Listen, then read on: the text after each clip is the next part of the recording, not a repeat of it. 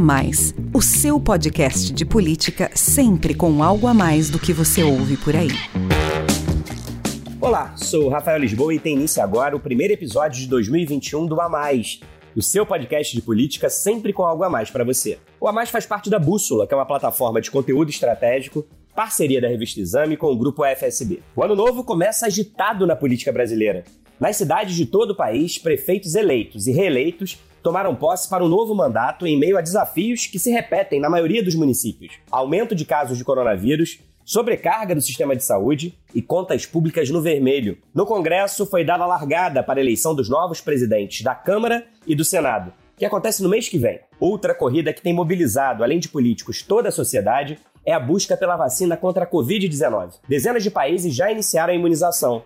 No Brasil, o ministro da Saúde, Eduardo Pazuello, disse que, na melhor das hipóteses, a vacinação deve começar no dia 20 de janeiro. Ele afirmou que todos os estados e municípios receberão a vacina de forma simultânea e anunciou uma medida provisória para permitir a compra de imunizantes antes do registro na Anvisa. Enquanto a vacina ainda não é uma realidade por aqui, já chegamos à marca de 200 mil mortos. O agravamento da crise sanitária, claro, afeta a economia que vive uma equação difícil neste início de 2021. Qual será o impacto na recuperação do fim do auxílio emergencial e de outras medidas extraordinárias? É preciso acompanhar também o índice de inflação, a taxa de desemprego e o endividamento fiscal, indicadores que têm seguido em alta. Ainda em janeiro, um acontecimento lá nos Estados Unidos terá reflexos no mundo todo e também aqui no Brasil. Joe Biden assume a presidência americana no próximo dia 20, substituindo Donald Trump escolhido por Bolsonaro como principal aliado na política externa brasileira. E justamente para conversar sobre esse começo de ano movimentado, dentro e fora do Brasil, para discutir essas pautas que devem dominar a política brasileira neste início de 2021, eu recebo aqui os analistas políticos da FSB Comunicação, Alon Feierwerker e Márcio de Freitas. Olá, Alon e Márcio, feliz ano novo para vocês. Sejam muito bem-vindos. Alon, já são 200 mil mortos por Covid-19 no Brasil Enquanto cerca de 50 países já deram início à estratégia de imunização, aqui, segundo o ministro da Saúde, a vacinação deve começar, na melhor das hipóteses, no dia 20 de janeiro e, no pior cenário, somente em março. O fato é que, até o momento, nenhuma das quatro vacinas com testes em andamento no país tem registro nem emergencial da Anvisa.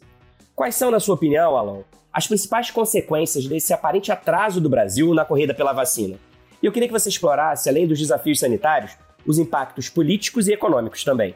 Bom, olá, Rafael. É, olá, Márcio. Feliz 2021 para vocês. Que os desafios deste ano novo, herdados em parte do ano passado, eles sejam bem enfrentados e sejam superados por todos nós. Veja, é, Rafael, o copo está meio cheio e meio vazio. É verdade que a vacinação ainda não começou no Brasil, mas nós acabamos de ter uma excelente notícia que foram os resultados é, apresentados pelo Instituto Butantan dos testes com a Coronavac. Né?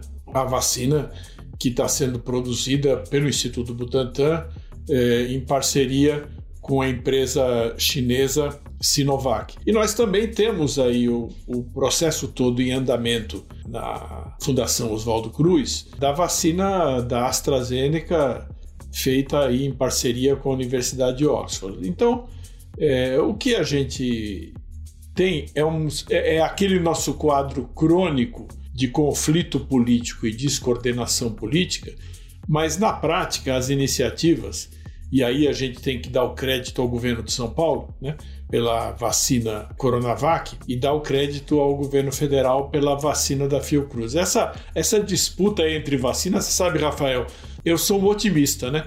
É, essa nossa descoordenação, essa nossa confusão política, ela tem um lado negativo, né? que é a bagunça, né? E bagunça numa situação de pandemia é sempre complicado. Por outro lado, e nós temos aí o outro lado, é, a gente já tem uma vacina é, que se comprovou eficaz, que é a vacina feita em São Paulo, e temos o acordo é, do governo federal com a AstraZeneca para produzir milhões de doses da vacina é, feita ali na parceria com Oxford. Eu sou, eu sou otimista. Eu acho que ainda não começou, mas vai começar logo. Se a gente tiver um bom ritmo de vacinação, o Brasil tem uma estrutura muito importante, né, já montada para vacinação. Se a gente tiver um bom ritmo de vacinação, a gente tira esse pequeno atraso. Em relação às consequências políticas e econômicas, Rafael, eu acho que politicamente a eleição é só daqui a dois anos, né? Então vai estar tá bem quem na época da eleição, um pouco antes, tiver mostrado capacidade operacional de enfrentamento da pandemia. Então é um pouco precipitado a gente avaliar agora quem vai se dar bem, quem vai se dar mal. No momento, é inegável que o governador de São Paulo, João Dória, marcou um ponto político importante ao concluir essa primeira etapa de produção da Coronavac. Em relação aos aspectos econômicos, eu diria para você que o Brasil ele está retomando a economia num ritmo bastante razoável. Né? Os indicadores do final do ano passado mostraram isso. É preciso ver como esse ritmo vai reagir ao fim do auxílio emergencial, agora que acabou, né? Dia 31 de dezembro. Então a gente tem que aguardar um pouco. Agora, não é muito correto a gente imaginar que a vacinação vai ter um efeito imediato na economia, porque até que se vacine a quantidade de pessoas necessária para a gente ter a tal imunização de rebanho, isso ainda vai demorar.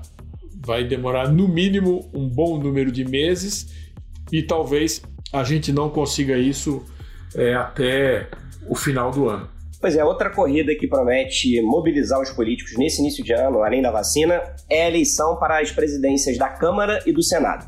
Na disputa pelo comando da Câmara, dois candidatos se destacam. De um lado está Arthur Lira, deputado pelo Progressistas de Alagoas, líder do partido e do bloco do chamado Centrão, candidato do governo com apoio explícito de Bolsonaro, que tenta tirar da presidência da casa o grupo do seu desafeto, Rodrigo Maia. E do outro lado está Maria Rossi, deputado pelo MDB de São Paulo, presidente nacional do partido e candidato do bloco articulado por Maia, que reúne 11 legendas, incluindo da oposição, como PT, dono da maior bancada de parlamentares. Sem atrair a mesma atenção que a eleição na Câmara, senadores também já se movimentam na construção das candidaturas. O MDB, o maior partido do Senado, anunciou que terá candidatura única e quatro nomes disputam a indicação: Eduardo Braga, Eduardo Gomes, Fernando Bezerra e Simone Tebet. Enquanto isso, o Democratas trabalha para manter o comando da casa com Rodrigo Pacheco, senador pelo DEM de Minas Gerais. Davi Alcolumbre e Rodrigo Maia têm ajudado nas negociações. Márcio, você que acompanha bem de perto o Congresso, o que pode se esperar dessas disputas na Câmara e no Senado? Bem, feliz 2021 para todos. É, em primeiro lugar, eu acho que o que nós podemos esperar dessa eleição da presidência da Câmara e do Senado é muita traição. Trair e coçar é só começar. E a eleição vai começar e muita gente já está conversando com os vários lados e prometendo votos a todo mundo. É uma eleição apertada porque esses blocos que foram montados pelo Rodrigo Maia, favorecendo o candidato do MDB, Baleia Rossi, é, ele está estruturado numa parte de partidos ali que quer fazer oposição ao Bolsonaro e uma parte que quer se firmar como uma candidatura já para 2022. É, evidentemente que são dois blocos que não têm muita é, consistência ideológica, tem muitas diferenças internas e tem diferenças até mesmo com o candidato. Uma parte do PT, por exemplo, está votando ou prometendo votos é, no Baleia Rossi, tapando o nariz para o fato dele ter votado no impeachment da Dilma Rousseff. Então, é um jogo ali que não está muito claro ainda se vai ter essa fidelidade mesmo, se essa coisa vai ser consistente, se vai ser firme. E do outro lado, você tem o Arthur Lira na, disputando a presidência da Câmara, já com uma plataforma bolsonarista, com o pessoal do governo incorporando, com o governo avançando e carimbando essa candidatura dele como uma candidatura governista. Apesar dele negar isso, ele tenta o tempo todo se distanciar desse rótulo e diz que a candidatura dele é uma candidatura da Câmara, dos partidos que o estão apoiando. Mas houve uma contaminação evidente da candidatura dele. E esse processo todo, ele já sinaliza que, na verdade, nós estamos colocando 2022 à frente de 2021 na política brasileira. E no Senado também está se repetindo um pouco isso. O Alcolumbre sinalizando um apoio ao governo, tenta construir uma relação com o DEM ali é, mantendo o poder, já que eles vão, podem perder as duas casas, né? Porque hoje eles têm a Câmara e o Senado com o Alcolumbre e o Rodrigo Maia e podem perder o controle das duas casas. E como antídoto a isso, ele está tentando lançar o Rodrigo Pacheco, que é um senador por Minas Gerais, um advogado, já foi presidente da OAB lá de Minas Gerais, mas ele tenta colocar esse nome e tentar evitar que a maior bancada que hoje é o MDB assuma esse posto que é a tradição da casa. O Senado sempre teve uma tradição muito forte em manter o partido que tem a maior bancada é, comandando ali o Senado Federal. É, o MDB não se sabe efetivamente se terá um candidato competitivo, porque afinal de contas, o partido que tem quatro candidatos não tem nenhum. E ele precisa, para trabalhar isso, ele precisa desse nome definido para conquistar os apoios dos outros partidos. Chegar com uma tese que precisamos estar juntos sem saber quem que vai ser esse nome, é difícil de convencer os outros partidos a embarcarem é, nessa plataforma aí do PMDB de comandar a casa. O Rodrigo Pacheco hoje está à frente desse processo. Então, precisamos acompanhar, evidentemente, para saber se vai haver é, efetivamente um desdobramento e uma sinalização clara ali no Senado Federal de um adversário competitivo ao, ao Rodrigo Pacheco hoje. Alon, é, o Márcio falou aqui sobre as traições que são esperadas aí na disputa pela presidência da Câmara e do Senado e também que 2021 está antecipando um pouco 2022. Você concorda que a organização dessas alianças para disputa do comando das casas legislativas do Congresso pode funcionar como um ensaio da articulação dos grupos políticos para 2022? Como o Márcio falou aqui, no caso da sucessão da Câmara, existe a união de legendas com coloração ideológica muito distinta do DEM ao PT contra o candidato apoiado pelo presidente Bolsonaro. Como é que, na sua opinião, o resultado dessas eleições no Congresso no mês que vem pode impactar a corrida presidencial daqui a dois anos? Olha, Rafael, a gente está falando de 2022, mas antes de 2022 tem 2021, né? Se o governo perder a eleição para a presidência da Câmara, ele entra numa zona de turbulência política. Eu não estou dizendo que a situação é a mesma, mas a gente lembra o que aconteceu quando a Dilma Rousseff perdeu a eleição para a presidência da Câmara em 2015. O candidato dela era o Arlindo Quinalha e quem se elegeu foi o Eduardo Cunha, que depois se provou um adversário duríssimo para Dilma Rousseff. Eu não estou dizendo que o Baleia Rossi tem o perfil do então presidente Eduardo Cunha. Eu estou dizendo que se o governo. E já está caracterizada essa situação, né, de que tem um candidato do governo e um candidato da oposição. Mesmo que uma parte dos que apoiam Baleia Rossi esteja também dentro do governo. Mas isso é a política brasileira, né? Se a gente quiser fazer os cortes e as demarcações muito claras, a gente não consegue entender a política brasileira. Então o que eu quero dizer é o seguinte: se o Baleia Rossi ganha a eleição, os que o elegeram vão exigir dele uma posição mais de confrontação com o governo, mesmo que ele pessoalmente e o grupo dele não queiram entrar em confronto com o governo, porque o Baleia, é, e o Márcio conhece melhor o ambiente lá, mas o Baleia é um, é, diferentemente do Eduardo Cunha, é um espírito conciliatório. Toda a trajetória dele é uma trajetória é, de conciliação e de composição. Mas, como dizia Ortega y Gasset, o homem é ele e suas circunstâncias. Né? Se as circunstâncias exigirem do Baleia que ele entre numa linha de confrontação com o governo, isso vai gerar problemas políticos para o governo no Congresso. Então, eu acho que a primeira coisa que a gente tem de olhar é 2021 e saber, no caso, tanto no caso da vitória de um lado como a vitória do outro, qual vai ser a consequência para a aprovação da agenda econômica. Né? Se o Baleia Rossi ganhar a eleição, a agenda de costumes do Bolsonaro vai para o arquivo esperando ali uma nova oportunidade, talvez em 2023, com o novo presidente da República ou com o presidente reeleito, se for essa a situação. Mas a agenda econômica, como é que vai ficar? O Baleia Rossi, depois de se eleger com o apoio do PT, PCdoB, PSB, é, PDT, eventualmente PSOL, Rede, e também com apoio de setores que, mesmo não sendo de esquerda, estão em oposição ao governo Bolsonaro, como aparentemente o PSDB tende a ir para essa posição. Como é que vai ser isso? Eles vão.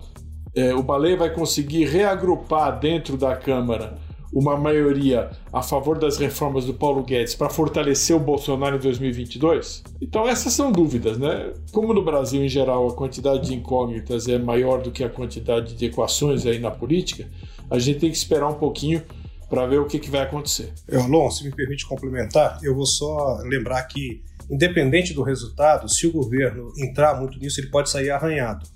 Então, é claro que sempre pode ficar uma fratura dessa disputa e isso pode ter consequências nessa agenda. Então, é preciso tomar é, agora cuidado para saber exatamente qual vai ser o posicionamento do governo, observar atentamente para saber se o governo vai entrar a favor de um ou de outro efetivamente. Se esse, se, se, mesmo que o candidato do governo ganhe, você pode ter depois uma correlação de forças ali que se agrupe em torno da oposição ao governo pelo rancor pela raiva que ficou do governo ter atuado a favor do outro candidato. Isso sempre pode gerar um certo dano. E vamos lembrar que no Brasil, para você fazer as reformas que são essenciais, você precisa de um quórum muito qualificado. Você precisa mexer a Constituição, são 308 votos na Câmara e 49 no Senado. Não é fácil de, de conseguir já em ambiente normal. Se você conseguir esse ambiente aí deteriorado a partir de agora, isso pode piorar. Além do mais, eu vou lembrar uma outra coisa. Nós falamos de dois candidatos, mas a Câmara até agora já existe um candidato possível do novo, o PSOL fala em lançar o nome, já existe um candidato independente e o próprio MDB tem o Fábio Ramalho,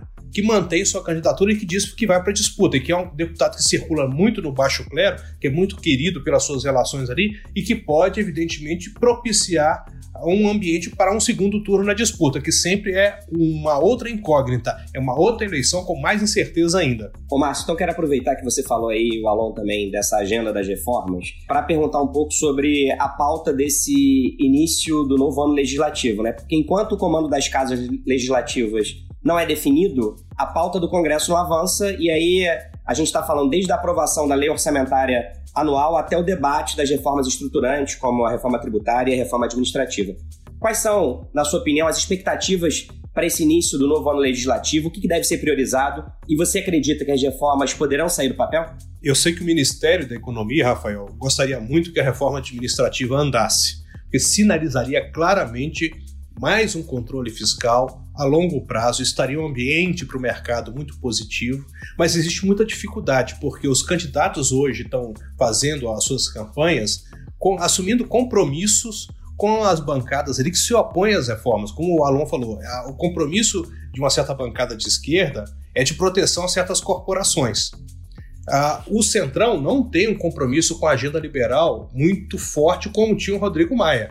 É, por mais que o Arthur Lira hoje esteja se garantindo ao mercado, né, prometendo ao mercado que ele vai fazer uma agenda de reformas, a estrutura de partidos que o endossa hoje ela não é ligada a essas reformas de uma forma tão visceral quanto o DEM, quanto o PSDB. Nós sabemos disso. O Baleia, Ô, Márcio, por...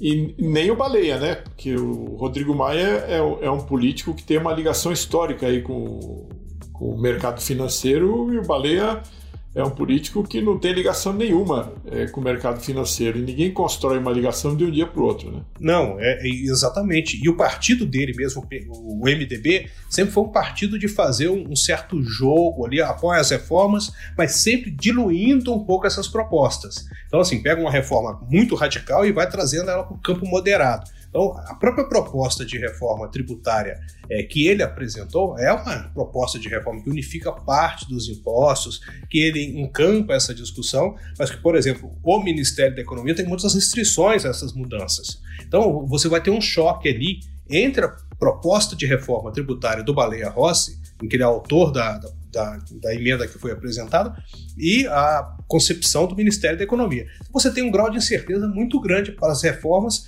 que o país precisa a partir de agora. Nós precisamos analisar é, detidamente o resultado dessa eleição e qual será a composição final, quais serão as cicatrizes, como é que o governo vai curar isso para a gente saber como é que essa agenda vai andar efetivamente. Por enquanto, o ambiente é de mais incerteza ainda. Olá, vamos então continuar falando de economia. Como a gente está conversando aqui, as reformas estruturantes são consideradas urgentes pelo Ministério da Economia para diminuir o tamanho do Estado, melhorar o ambiente de negócios e dar fôlego aí atividade econômica. O cenário traz uma série de desafios nesse início de 2021 e um dos principais é o fim do auxílio emergencial, você mesmo citou na sua primeira resposta. O auxílio que durante meses injetou recursos que garantiram a subsistência de milhões de brasileiros, o poder de compra das famílias e a recuperação de vários setores. 2021 começa ainda com o risco de aumento da inflação, que pode pressionar a elevação dos juros, a tendência de crescimento da taxa de desemprego nos próximos meses e um quadro de deterioração das contas públicas com endividamento recorde do governo e a desconfiança dos investidores. Alon, como é que é possível resolver essa equação complexa? Bom, Rafael, se eu, se eu soubesse a, a resposta para essas perguntas que você fez, realmente eu estaria numa situação única. Né? A aposta do governo era e é ainda de que a economia recuperando em V, o auxílio emergencial e as outras medidas que foram adotadas no início da, da, da pandemia seriam é, substituídos pelas oportunidades de emprego e de negócios e de consumo e de produção é, produzidas pelo crescimento da economia. Isso pode acontecer? Pode. Agora nós estamos com um problema, que é a tal da segunda onda, né, Rafael? Então, é, havendo aí uma segunda onda forte de contágio, de internações e de mortes, a pressão para que se mantenha, para que se mantenham as medidas emergenciais, ela vai aumentar. E vamos ver, voltando aí ao debate anterior, como é que as novas cúpulas do Congresso vão se comportar. Se a coisa acontecer como o governo imagina, que é a economia voltando a funcionar e o governo conseguir segurar a, a, tentativa de prorrogação das medidas de emergência, eu acho que o governo sinaliza aí uma, um certo controle da situação fiscal e isso certamente pode impactar de uma maneira positiva, inclusive na, na decisão do Banco Central de aumentar ou não aumentar os juros. Né? Mas nós temos que esperar. Nós temos que esperar. Eu diria para você que vai depender basicamente do, da intensidade da segunda onda e de como os políticos vão reagir a isso, se vão pressionar o governo pra, pela prorrogação do estado de calamidade e pela prorrogação das medidas de emergência, com o problema, né, Rafael? Porque dessa vez, se for prorrogado, qual é o prazo? Quando é que vai terminar? Quem é que vai definir isso? Quem é que vai dizer? Aí o país entra realmente numa rota muito mais complexa dificuldades econômicas para o governo federal e também para os governos municipais, né, que acabaram de assumir. São muitos os desafios, a começar pelo enfrentamento da crise sanitária, essa segunda onda aí que o Alon falou, e suas consequências econômicas e sociais. Unidades de saúde lotadas pela pandemia, a complexa logística da vacinação, o aumento das despesas e redução das receitas, enfim, as contas no vermelho, o fim do auxílio emergencial para a população mais vulnerável. Mas como é que você avalia as primeiras medidas anunciadas pelos prefeitos das principais cidades? Olha, é, Rafael, ainda está cedo para a gente medir efetivamente é, o que foi discurso e o que será prática. Até porque algumas coisas já estavam em andamento, por exemplo, o governo de São Paulo determinou é, que os próprios municípios adotem é, restrições à circulação, à concentração de pessoas. É, em Belo Horizonte, nós já tivemos o Calil também anunciando que vai fechar novamente o comércio, que vai criar restrições à circulação. Manaus está adotando a mesma postura. E, claro, Observando esse cenário de crescimento de contaminação com vírus ainda mais potentes, com capacidade de, evidentemente, de se espalhar mais na sociedade e com o nosso sistema de saúde já pressionado, nós temos aí realmente um, um ambiente que é, causa apreensão para os prefeitos, para os governadores, para o governo federal. Então, é, nesse momento, eu acho que todos demonstram preocupação mas ainda há diferentes graus de comprometimento com esse isolamento, há uma preocupação com a economia. Os prefeitos estão recebendo agora, estão analisando as contas das prefeituras, a situação de movimento, como é que está, e estão recebendo, claro, as pressões daqueles eleitores que acreditaram nos seus compromissos, seja de que vou manter o comércio aberto ou vou fechar, vou ter restrição. Então, todo esse componente agora que a gente está acompanhando é a, é a hora da verdade. Então, agora que nós vamos ver efetivamente quem que são os prefeitos que vão ser capazes de ter uma gestão melhor dessa crise sanitária junto com a crise econômica. Vou lembrar só o seguinte, que muitas das transferências que o governo federal fez no ano passado deixaram as prefeituras numa situação melhor e várias delas também tiveram arrecadação maior porque o auxílio emergencial ajudou muito no ano passado. Essa transição acabou agora. Como o Alon lembrou, ainda estamos ainda finalizando os pagamentos do auxílio agora em janeiro, mas ele acabou. A partir de agora também teremos esse impacto econômico e as transferências de recursos para estados e municípios também vão cessar. Então é, é um ambiente de hora da verdade que nós vamos ver agora que é muito preocupante. Agora que nós vamos saber realmente qual o impacto que nós teremos na pandemia, nas prefeituras, na capacidade de gestão, nos recursos que estão sendo arrecadados pelos novos gestores. No próximo dia 20 de janeiro, o novo presidente dos Estados Unidos, Joe Biden, toma posse, sucedendo seu rival Donald Trump. O republicano foi escolhido por Jair Bolsonaro desde o início como aliado preferencial na política externa brasileira. Alon, que muda nas relações entre Estados Unidos e Brasil com o governo Biden? Lembrando que Bolsonaro foi o último líder do G20 a parabenizar o democrata pela vitória, e ele também não condenou a invasão do Congresso americano pelos apoiadores de Trump no último dia 6.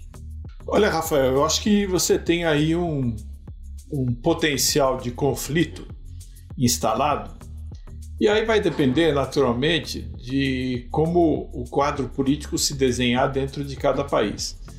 Eu acho que o, o, para o Brasil, no caso, para o atual governo brasileiro, o presidente Bolsonaro, o quadro se complicou um pouco, tanto pelo fato de os democratas terem conseguido o controle das duas casas do Congresso, que diminui o poder relativo de eventuais aliados de Bolsonaro ali nos Estados Unidos, quanto pela maneira como está acontecendo aí o desfecho do governo Trump e a transição para o governo Biden, né, que é uma está acontecendo numa situação de conflito. Por outro lado, né, sempre tem o por outro lado, o interesse do Brasil é ter boas relações com os Estados Unidos, mas também o interesse dos Estados Unidos é ter boas relações com o Brasil. Então, de duas uma, ou os Estados Unidos vão se vão investir num projeto de buscar uma alternativa ao Bolsonaro em 2022, ou eles vão procurar se entender de alguma maneira com o Bolsonaro, desde que o Bolsonaro, claro, faça algumas concessões.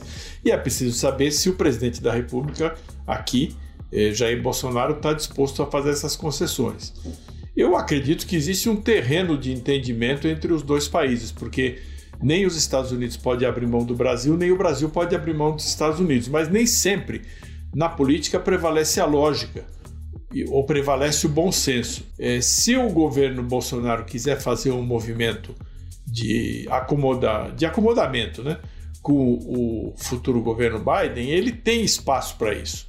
Ele tem como fazer. Ele pode fazer determinadas concessões na área de política externa, na área ambiental, até porque não existe nenhuma contradição insolúvel entre o interesse estratégico dos Estados Unidos e as orientações políticas e ideológicas é, de quem governa hoje o Brasil. Mas é preciso saber, e, e, e como sempre, a gente tem que olhar as personalidades. Né? Você vê que o desfecho desse governo dos Estados Unidos está muito influenciado pela maneira como é o presidente Trump pela personalidade do presidente Trump. É preciso saber o quanto as relações entre Brasil e Estados Unidos vão ser influenciadas pela, pela maneira como é o presidente Biden e pela maneira como é o presidente Bolsonaro.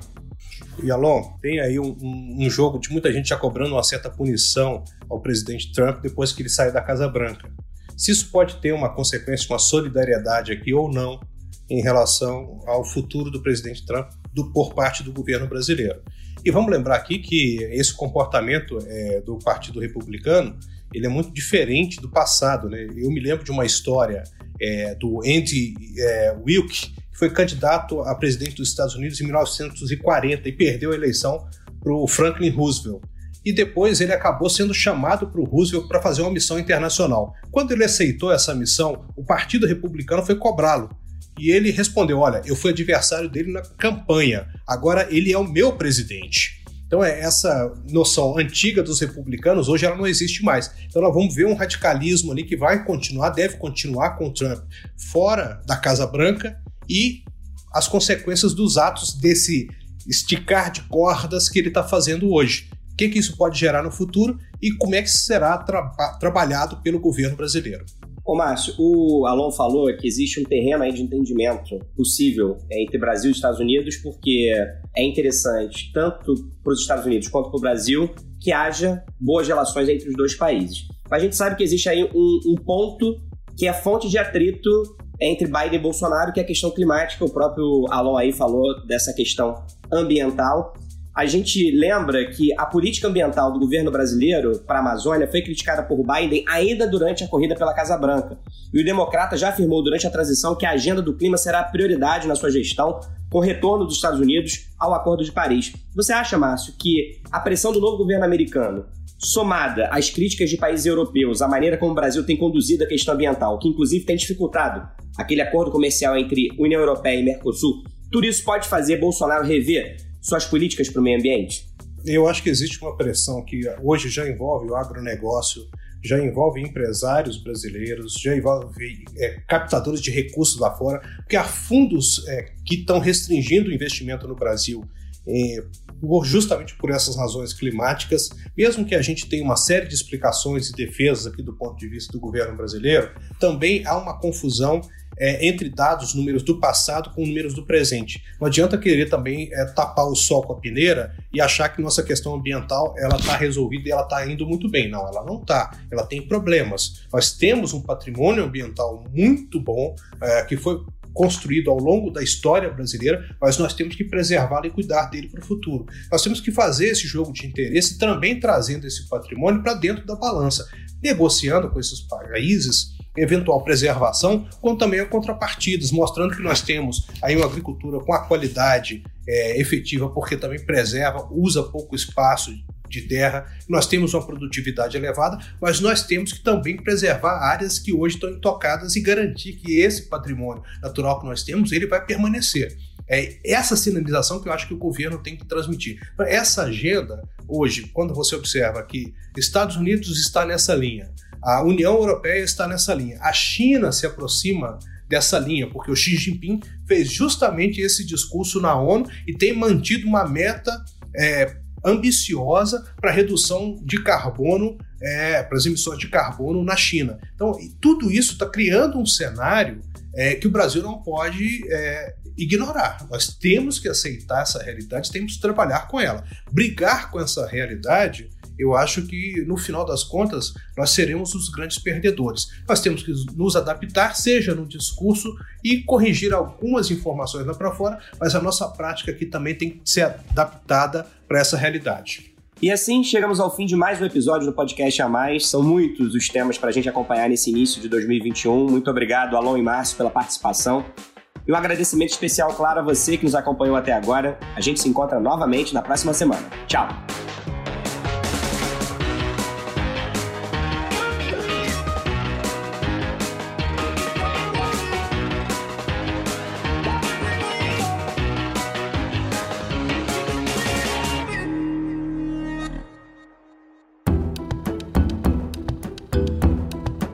Edição Guilherme Baldi, este podcast faz parte da plataforma Bússola, um produto do grupo FSB.